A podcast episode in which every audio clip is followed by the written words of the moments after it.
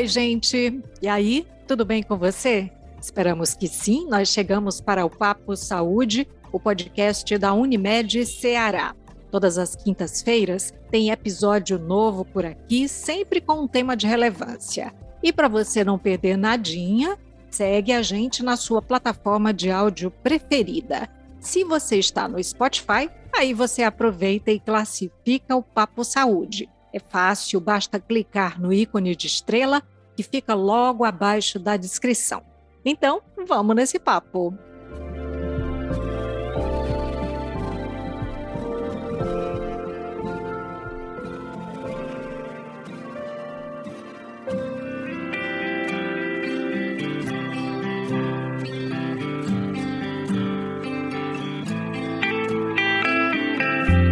2030, 68% dos brasileiros poderão estar com excesso de peso e 26% das pessoas poderão estar obesas. É o que mostra um estudo financiado pelo CNPq. Por outro lado, segundo a Organização Mundial da Saúde, no Brasil, os transtornos alimentares, como bulimia, anorexia e compulsão alimentar, afetam cerca de 4,7% da população. Como o foco excessivo na forma física e no peso podem prejudicar a saúde? O que são os transtornos alimentares? Como identificar e buscar ajuda? É o que nós vamos saber hoje, conversando com a nutricionista e analista sênior de promoção à saúde da Unimed Ceará, Valesca Fontinelli. Olá, bem-vinda. Olá, Maísa. Muito obrigada. Prazer ter você de volta aqui. A gente se encontrou lá no comecinho do Papo Saúde, no quarto episódio. Sim, sim, sim. Foi muito prazeroso, inclusive, né? Poder contribuir aí falando é, sobre saúde, promovendo a saúde, que é o nosso papel enquanto profissional, e contribuindo novamente aqui no podcast da Unimed Ceará. Então, para a gente começar, quais são os fatores que contribui para que uma pessoa tenha transtornos alimentares. O que, que é um transtorno alimentar? Os transtornos alimentares, eles são doenças, né? É importante a gente lembrar disso, que são doenças de caráter mental e que têm como principal característica a perturbação no comportamento relacionado à alimentação, né? É a principal característica dele. Por que, que eu falei da questão de doença? Porque naturalmente vai precisar de um acompanhamento médico, geralmente é um acompanhamento multiprofissional, né? A gente vai falar um pouquinho disso mais na frente, mas partindo desse princípio, é uma doença que acomete basicamente o comportamento relacionado à alimentação. Então, é, nessa sua definição aí, né, me ocorre o seguinte: a gente não tem muito essa noção de que transtorno alimentar é algo que está diretamente ligado à nossa saúde mental. É, infelizmente não, mas está, né? Bem ligado. Tanto está que é, no período do Covid houve um aumento substancial de casos de diagnóstico de transtorno alimentar, porque os transtornos alimentares eles geralmente se desenvolvem é, a partir de alguns gatilhos, então, muitas vezes, uma situação de estresse, o isolamento social, algumas situações, vamos dizer, que são bem impactantes na vida de qualquer pessoa, um luto, né? Término de um relacionamento. Então, nesse período da pandemia, a gente teve um gatilho que foi gatilho para várias alterações de saúde, para o transtorno alimentar não foi diferente, que foi o isolamento social. E quais são, então, os grupos que são mais é, suscetíveis, mais vulneráveis a ter transtornos alimentares? O grupo mais suscetível, né, que tem se mostrado, é, levando a questão de gênero, são as mulheres. Uhum. Os estudos mostram que a cada quatro casos de transtorno, cerca de três, com certeza vai estar atingindo uma mulher. Por que isso?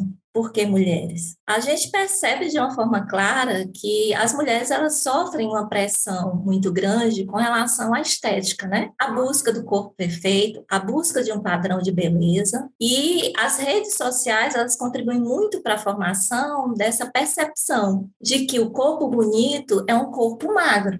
Então, as mulheres elas acabam sofrendo por conta dessa pressão e acabam sendo levadas é, ao desenvolvimento desses transtornos né, alimentares. Então, basicamente, são isso. Agora, os transtornos, eles são bem democráticos no sentido que eles atingem em todas as fases da vida e eles atingem todos os gêneros. Mas dos gêneros, o que mais sofre de fato isso é de uma forma muito clara, visto em todos os estudos, são as mulheres. Eu sempre vejo assim, né, e penso que os adolescentes estão assim mais vulneráveis. Não tem isso que você falou que atinge todas as idades, mas por exemplo, os adolescentes, eles estariam mais vulneráveis?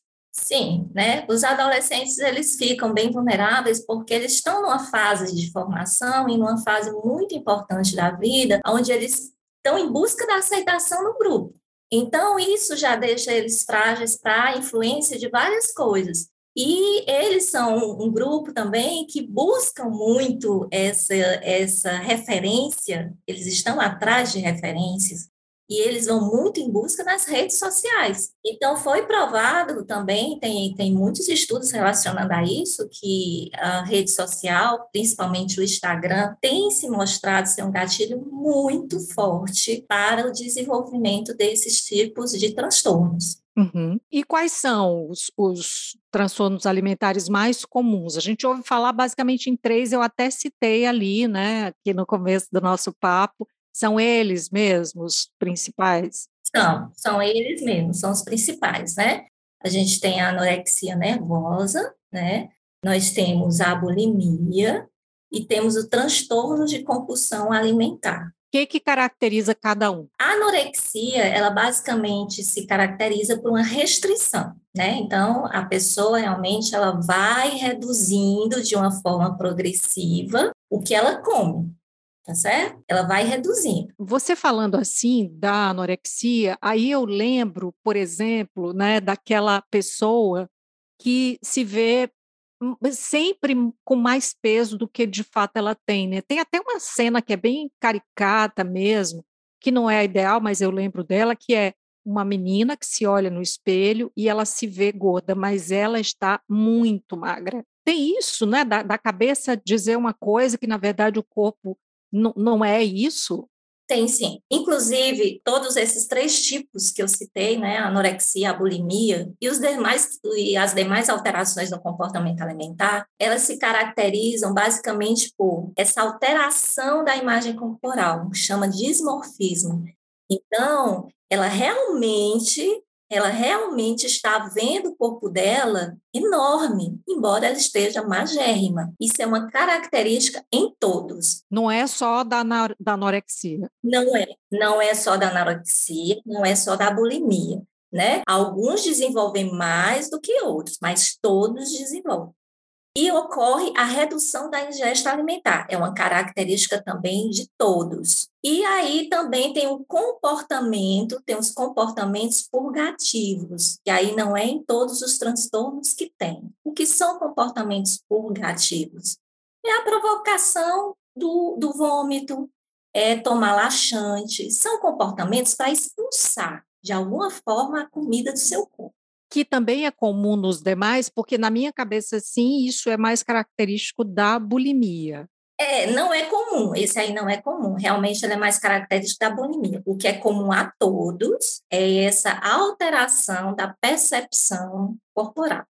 Você não se vê como você realmente está. Certo. Isso é uma característica desses transtornos. Então, com relação à anorexia, né? Nós temos essa restrição progressiva, temos o isolamento social, né? A pessoa começa a fazer essa redução alimentar, muitas vezes começa a se esconder, né? Porque chama a atenção, né? Que ela está comendo pouco, então começa a se isolar, tá certo? Então, na, na anorexia, eu restringo, eu vou reduzindo a minha comida. Na bulimia, eu tenho dois quadros. Eu tenho o quadro de compulsão, e eu tenho o quadro de purgação.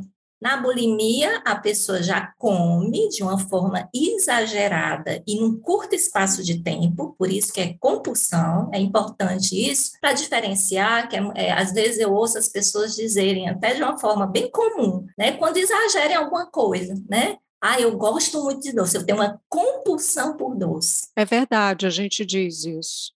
Mas não é uma compulsão. Comer exagerado é uma coisa, compulsão é outra. A compulsão é quando eu como uma grande quantidade, mas é grande quantidade mesmo. Totalmente sem controle, eu não consigo controlar aquilo ali, tá certo? E é num curtíssimo espaço de tempo. É uma coisa tão fora do, do contexto que tem pacientes que chegam a comer coisas da geladeira do jeito que está pega e coloca, né? E come, come, come exageradamente. E depois sente aquela culpa. Exatamente. Aí vem um processo de culpa. Quando vê esse processo de culpa, aí entra a purgação. Ele vai tentar expulsar aquilo ali. Como? Geralmente com vômitos. É muito característico do bulímico, inclusive, ele ter a dentição totalmente prejudicada. Por quê? No ato do vômito, a acidez vai destruindo toda a, questão oral. Então, é, é, muito característico disso. E a formação de calos nos dedos, porque eles usam os dedos para poder provocar o vômito. Para você ver como a, a situação é realmente bem, né? Mas isso tudo muito escondido. Isso parece que imprime um sofrimento profundo à pessoa, né? Assim, de vendo assim, ouvindo você narrar, de falar desses sintomas, das características, me ocorre isso assim que deve ser muito sofrido. Muito sofrido. É um sofrimento mental muito grande. E assim, é, a bulimia, ela ainda é mais, vamos dizer, ela é mais sutil. Por quê? Na anorexia, você nota logo a pessoa mais magra. Então, chama a atenção. Mas na bulimia, é diferente a maioria consegue manter um peso aparentemente normal, embora para ele não esteja, mas ele mantém um quadro normal. Então, muitas vezes, ele consegue, digamos, esconder isso durante muito tempo. Então, é a diferença principal dessa percepção, anorexia eu noto logo, mas a bulimia, ele pode é, demorar um tempinho para que seja percebido. E uma coisa interessante deles é que eles são, são extremamente inteligentes, assim, e conseguem disfarçar muito bem. Eles vão desenvolvendo várias estratégias. Entendi. Eu tenho várias dúvidas. É, deixa eu começar por, essa coisa do, do esconder e, e, também do que eu imagino que pode ser um prejuízo muito grande né, para o organismo, né? porque é, você não vai se alimentar com a quantidade de alimento ou com a qualidade de alimento que é necessária. Né? Então, obviamente que daí podem surgir problemas mais sérios em relação à saúde mesmo, que não são os, os problemas aí ligados à saúde mental, mas que são outros decorrentes disso, né? Sim, sim. É um problema que é muito comum é, de ocorrer e que geralmente é o que acende um sinal de alerta, é principal, isso no caso das mulheres, né? É a parada da menstruação. Elas perdem tanto peso, tanto peso, tanto peso, tanto peso, que a menstruação some. Então, isso já começa a prejudicar. Começam a desenvolver é, as deficiências, né? A anemia, né? É um quadro muito comum, então não, não é difícil de, de se observar, principalmente quem tem anorexia, porque ele está só restringindo, restringindo, né? No bulímico, você já não nota tanto isso, mas na anorexia, sim. Anemia profunda, profunda, profunda, profunda, e aí fica mais largado, né? A pessoa começa a ficar que não tem força, literalmente. Isso, com o passar do tempo, vai consumindo a massa muscular, né? Começa a ter uma perda de massa muscular muito grande. E vamos imaginar o órgão que é um músculo e que é o principal bombeador de sangue para o corpo todo, né? Coração. Então, ocorre assim um risco iminente de uma parada cardíaca, que aí é quando culmina realmente de uma forma fatal. Exatamente porque não tem mais, o corpo não tem mais nutrientes, não tem mais o que ser feito. Então, é um quadro realmente grave que pode levar à morte, sem dúvida.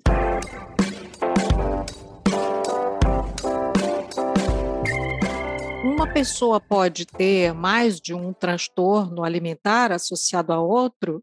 Pode, pode. É, é ótima essa sua pergunta, porque assim a gente divide, lógico, né, em termos de abordagem, mas é muito particular, né? Não tem um padrão, né? Não tem um padrão. Pode sim, pode ter mais de um transtorno. O que, que é mais comum? É, é, caso de bulimia, ou caso de anorexia, ou caso de compulsão, enfim? Tem. É, as estatísticas mostram casos de anorexia e bulimia são os mais comuns. Então, assim, muito, muito próximos. Além de, desses, né, que você citou, que são os mais comuns, bulimia, anorexia e compulsão alimentar, quais são outros tipos de transtornos alimentares detectáveis, assim, mais próximos? Tem os, a síndrome do comer noturno. Que é isso? A síndrome do comer noturno é aquele, aquele comedor que acorda assim de noite, vai comer, comer, comer, vai assaltar a geladeira, né, de uma forma bem exagerada. E assim, não é, é, entenda, não é aquela pessoa que por uma alteração da alimentação durante o dia, está comendo de forma descontrolada, não lanchou, né? Aí chegou do trabalho, disse, não, o meu tempo que eu tenho é à noite, eu vou comer. Não é esse tá certo? Isso é o resultado de uma desorganização alimentar.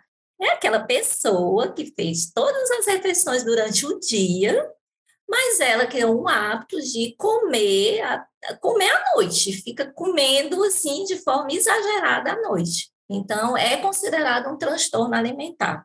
Se, se acontece uma vez, é, é, já, já considera ou, ou não? É uma coisa que é recorrente?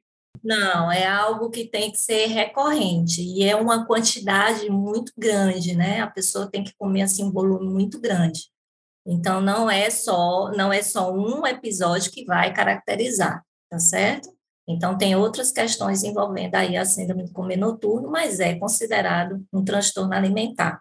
Um outro que é considerado um transtorno alimentar que pode ter um papel tanto por um transtorno, tanto alteração psiquiátrica, mas pode ser também resultado de algumas deficiências, tá certo? É um que é conhecido como pica. Existe esse transtorno, sim. Como ele se caracteriza? São aquelas pessoas que é, ficam em busca de, de, de substâncias que não são naturalmente alimentos.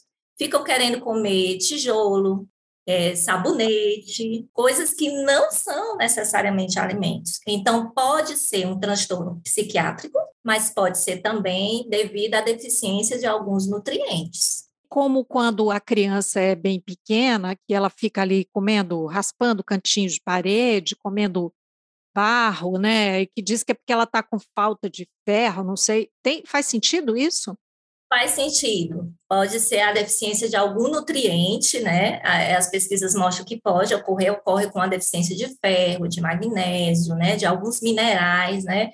E aí o paladar é como se ele ficasse aguçado para fontes não alimentares, né? Mas aí tem que ser feito aí um, um diagnóstico médico que faz essa diferenciação, se há alguma alteração psiquiátrica, porque transtorno alimentar também atinge, lembra? Atinge todas as faixas etárias, atinge criança.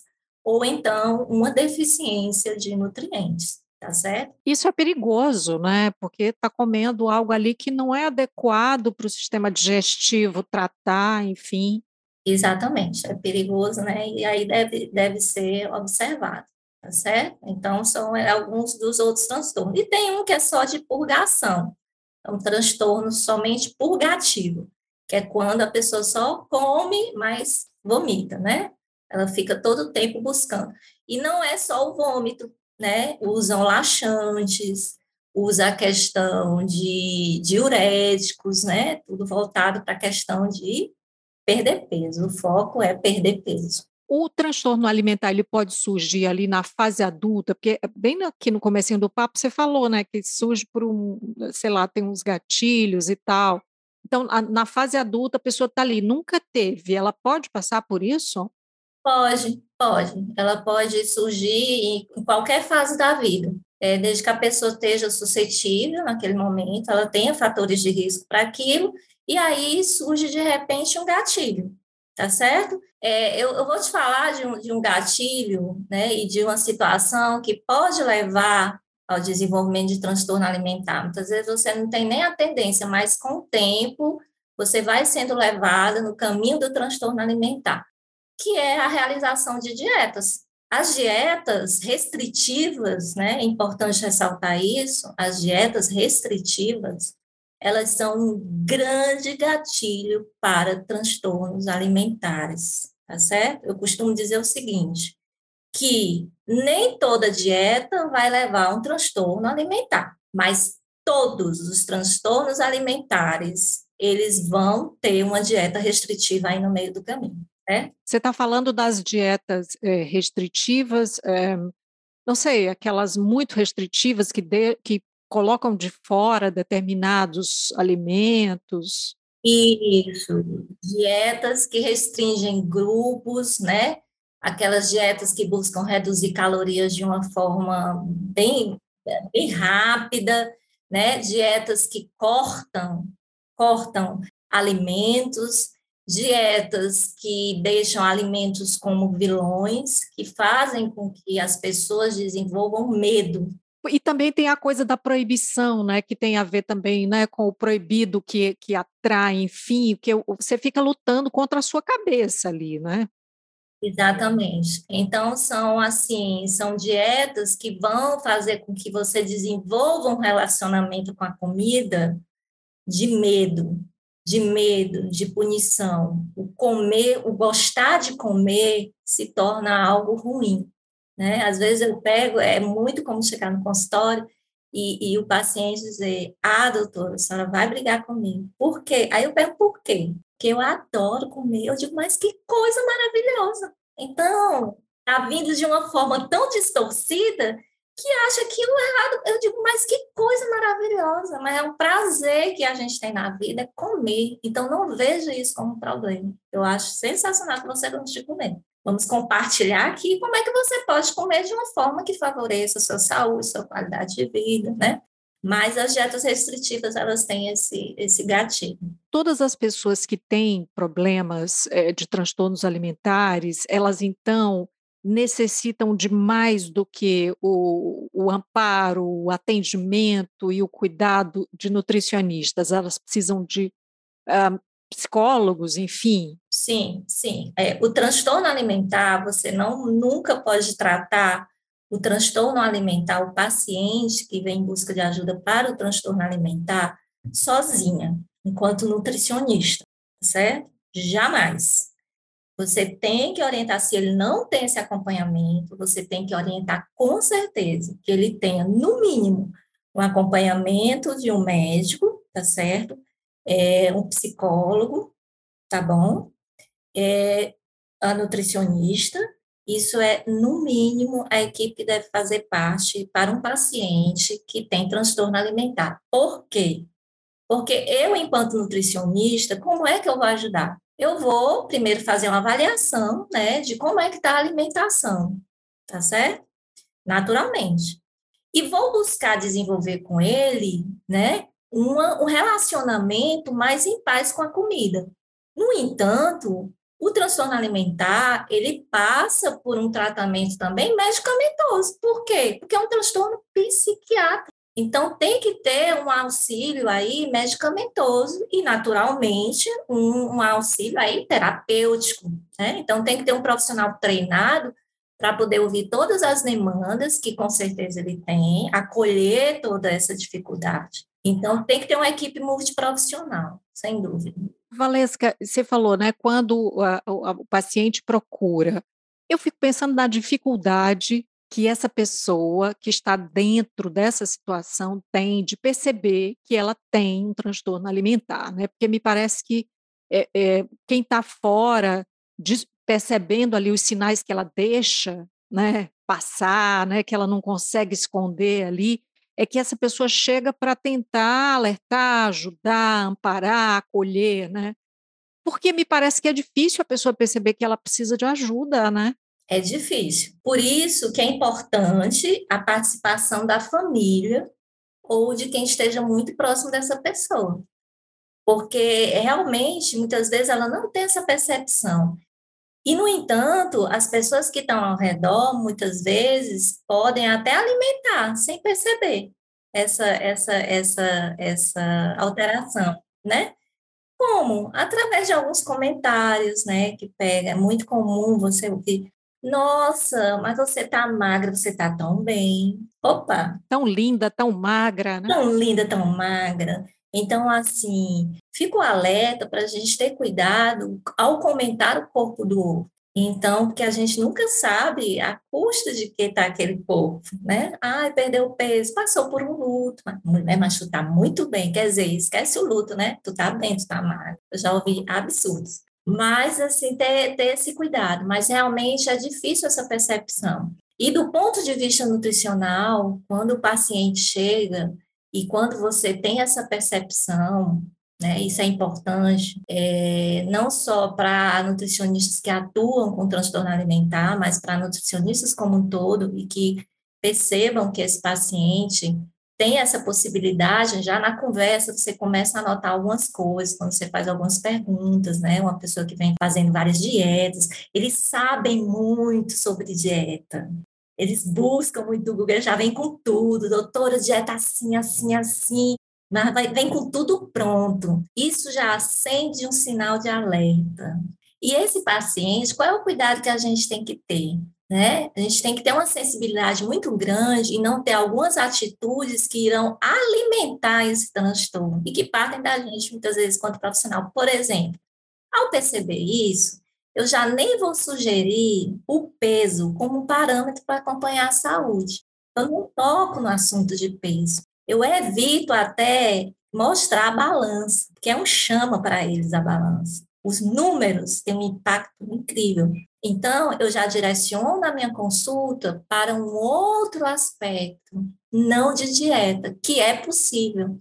Eu faço uma abordagem mais comportamental, né, com relação à alimentação. E faço a escuta busco fazer uma escuta terapêutica maior desse paciente. Mas eu tenho esse cuidado de não levar para o lado de medidas, de MC, bioimpedância, composição corporal. Paciente, assim, que eu suspeito, eu já busco não tocar nesse assunto, embora ele vá puxar. Mas eu busco já conduzir para um outro aspecto, né? Não conversar a, a dificuldade com relação à qualidade da tua alimentação, como é que a gente pode melhorar. Então, é importante a gente, quanto profissional, ter essa sensibilidade na percepção, principalmente quando for mulher, quando for adolescente. Então, a gente já fica em alerta com relação a esses comportamentos. Transtorno alimentar tem cura? A pessoa que é, a, passa, né?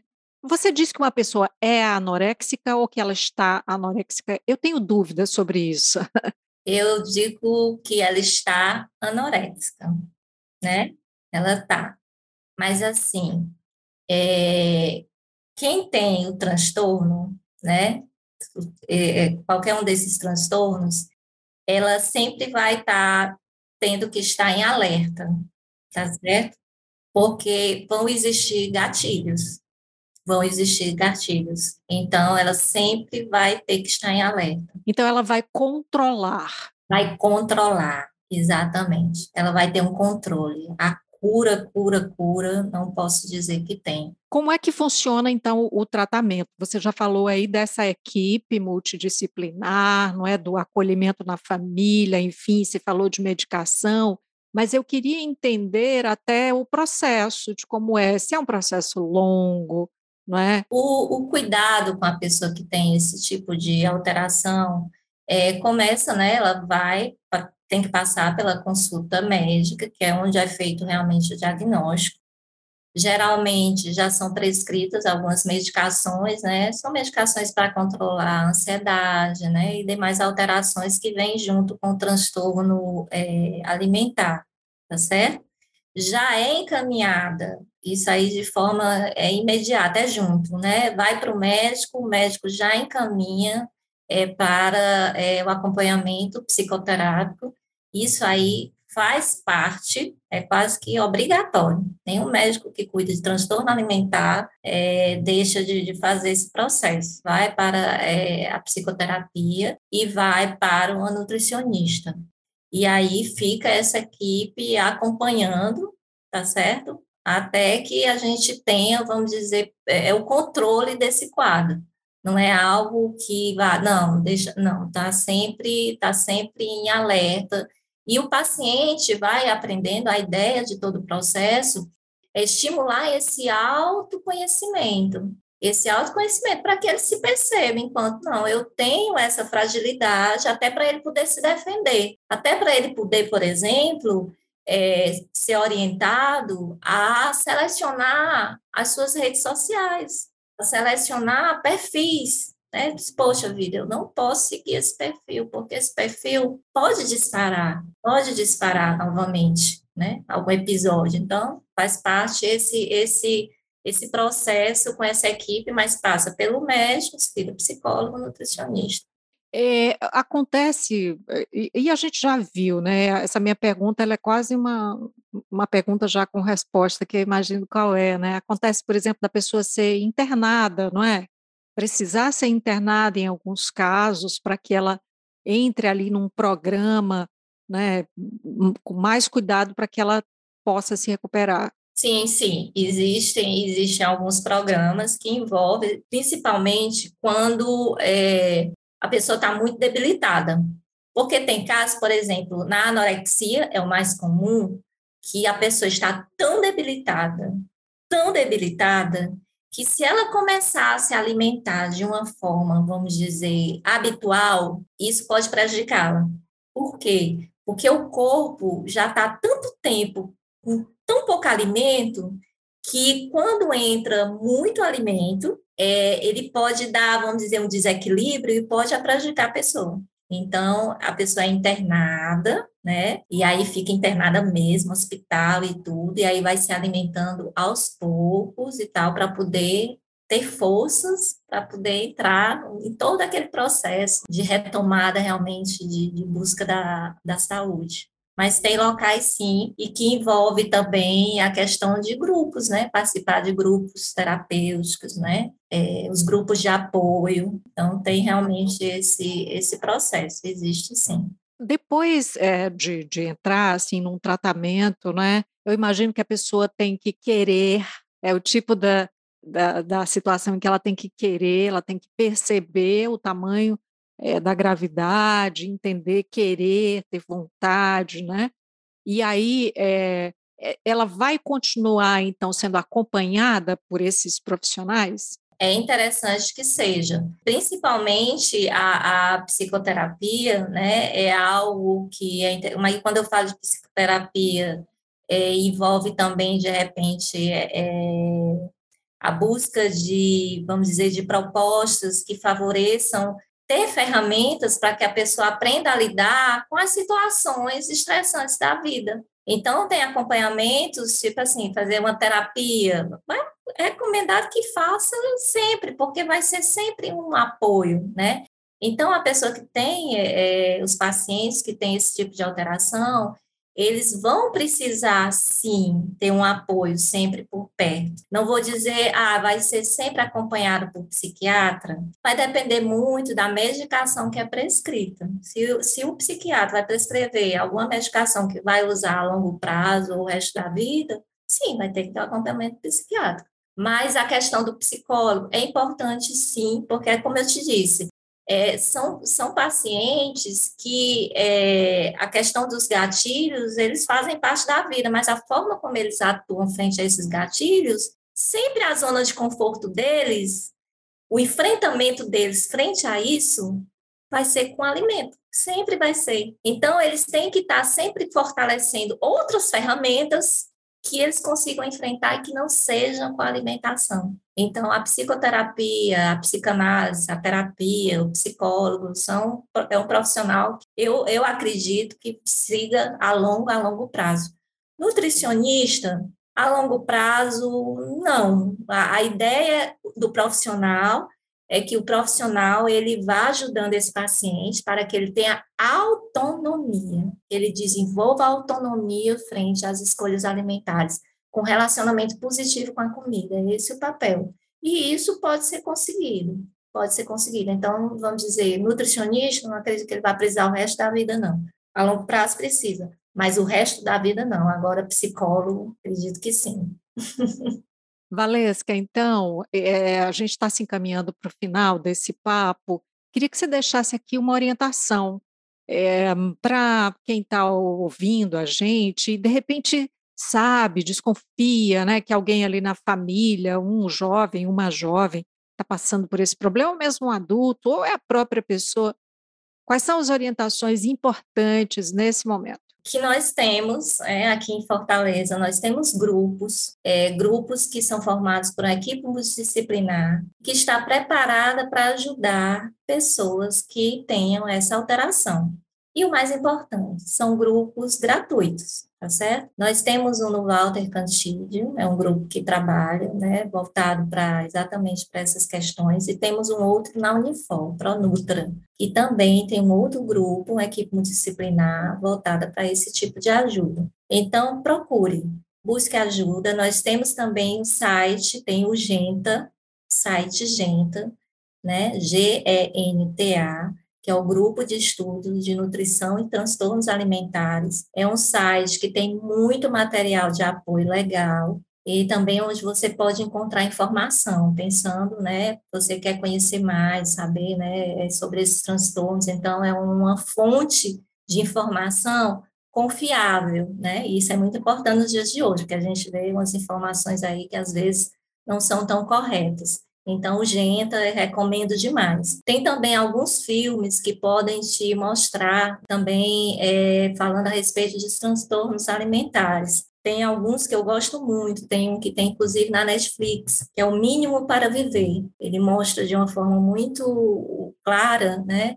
No caso, mostra anorexia. Então, é um filme que, se você quiser conhecer um pouquinho mais sobre transtorno alimentar e o que, que envolve, inclusive, a ajuda à pessoa, como é que você pode ajudar, ele é um filme que é bem interessante. Tem um outro também, A Melhor Menina do Mundo, muito legal. Também é um filme que você pode utilizar. E um outro que é Maus Hábitos, que faz um levantamento sobre anorexia e bulimia. Então, assim, são meios que você pode buscar para poder adquirir informação e poder se ajudar ou então também ajudar aquela pessoa que você ama e que você percebe que possa estar passando por esse problema. E também não julgue, ajude. A pessoa ela realmente está passando por uma situação difícil, é um transtorno mental complicado e que, antes de tudo, precisa de ajuda, não de julgamento. Acho isso importante. Perfeito, é importantíssimo, né? Em qualquer esfera, amigos, conhecidos, colegas de trabalho, a família, né? É, ajudar sem julgar para que ela possa superar a doença, né? Se recompor, enfim, se sentindo apoiada. Valesca, gostei demais, aprendi demais com tudo que você trouxe para a gente hoje e essas dicas maravilhosas. Muito obrigada. Que bom, eu que agradeço mais uma vez a oportunidade aí da Unimed Ceará em participar e em levar mais informação em saúde aos nossos clientes e ouvintes. E assim nós chegamos ao final do episódio de hoje do Papo Saúde. Eu lembro que foi gravado de forma remota e que por isso a qualidade do som pode não ser a ideal e a que nós gostaríamos de entregar a você. Não esquece de seguir a gente na sua plataforma de streaming favorita. Se você está no Spotify, Aproveita para dar cinco estrelinhas para gente, classifica o Papo Saúde e compartilha, manda para quem você acha que vai também gostar de saber de tudo que a gente conversou aqui. Se você está no YouTube, se inscreve no nosso canal. Assim você passa a receber notificação sempre que tiver episódio novo. Cuidar de você, esse é o plano. Você pode entrar em contato com a Unimed Ceará pelos perfis oficiais no Instagram e Facebook ou acessando o site www.unimedceará.com.br. Esse podcast é desenvolvido pela Leme Digital. Até a próxima. Saúde!